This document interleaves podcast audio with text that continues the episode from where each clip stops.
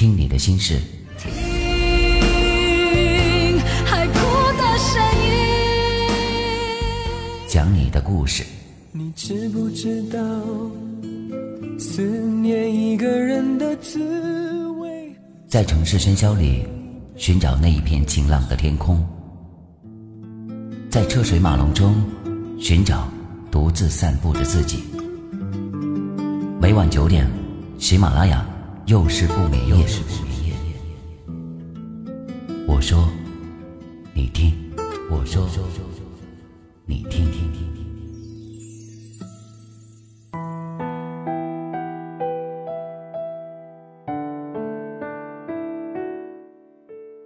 各位好，我是雨凡，我在冰城，祝你晚安。每晚九点，又是不眠夜。我们准时的相约了。今天要跟大家讲一个让人沉思的故事。听完之后，请你告诉我，这到底是谁的错？村南有一户人家，父亲有一个儿子。父亲的性格喜怒无常，他爱喝酒，常常喝得烂醉如泥。喝完酒，他就喜欢发飙，而他发飙的对象。就是这个可怜的儿子。儿子常常看到父亲喝醉酒后，就不敢回家了，因为他在家里面临的不是挨打，就是挨骂。但是，他也并不是完全讨厌父亲喝醉酒，因为有时候父亲高兴，喝完酒常常抓住他，像个孩子一样，和他一起玩耍。他也喜欢一起玩耍时的父亲。所以，实际上他所希望的，不过是父亲每天都能够有值得高兴的事儿。父亲的情绪影响着全家人的情绪。父亲高兴，他就会得到快乐；父亲低沉，他就会陷入苦难。父亲在当地颇有威望，一般村民都会顺从着他说话，但是大家都知道。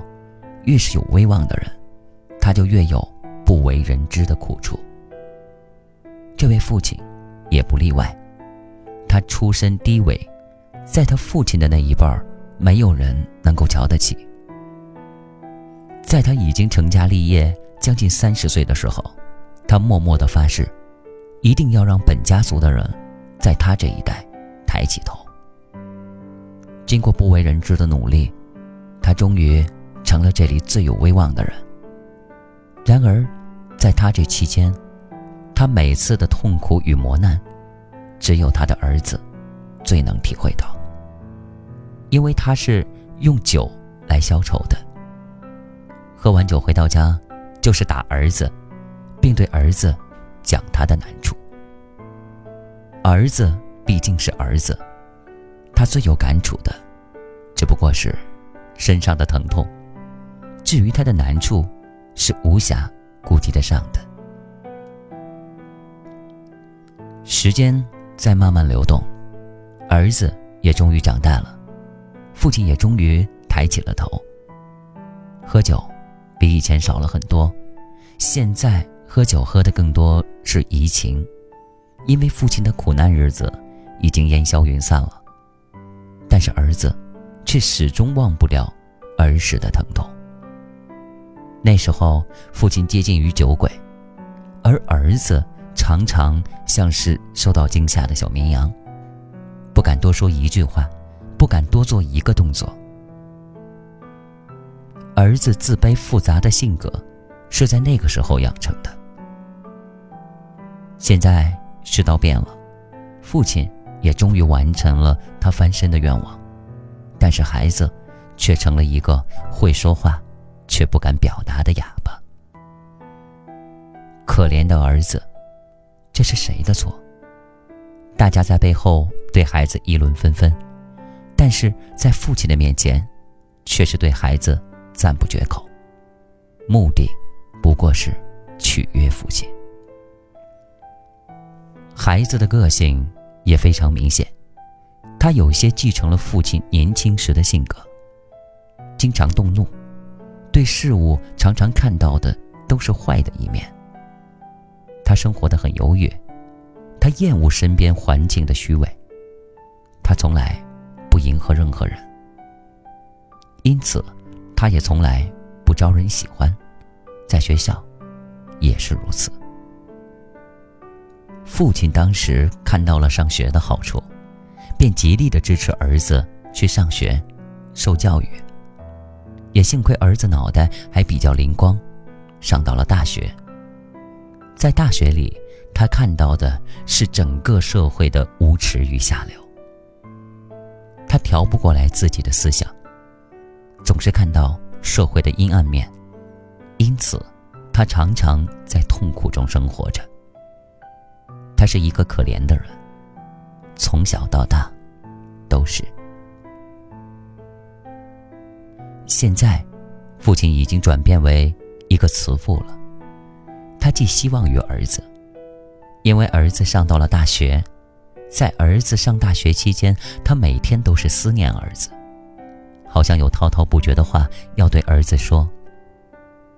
但是现在，他很难见到儿子，也很难接近儿子。每次儿子回到家，他都高兴得合不拢嘴。因为儿子受到这么高的教育，在村子里还是一件少见多怪的事儿呢。但是儿子对父亲，并不买账。他知道，父亲太过于注重外人对他的看法了。父亲这么做，不过是为了自己享受到光荣。但其中又何尝没有包含父亲的感情呢？儿子从小到大，已经习惯了。和父亲对抗，让他和解，一时半会儿还不能够接受，因为儿子觉得这对他不公平，因为从小到大，他都是受害者，从来都是，没有一次不是。但受到的教育告诉他，他是不可能让父亲还的。儿子不甘心，却又无可奈何，这个家庭的矛盾。已经从一个矛盾转变成为了另一个矛盾，只是不知道这矛盾什么时候才能消除。父亲和儿子的矛盾仍然继续着。听了今天的这个故事之后，我不知道网络另一端的你会有一种怎样的心情。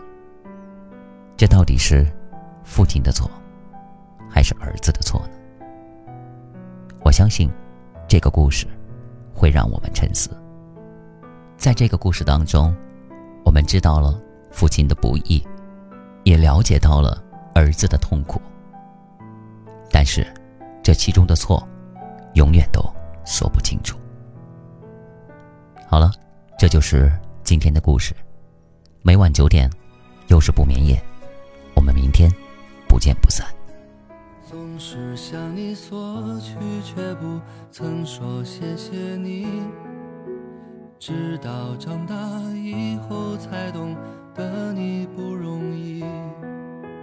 每次离开，总是装作轻松的样子，微笑着说回去吧，转身泪湿眼底。多想和从前一样。牵你温暖手掌，可是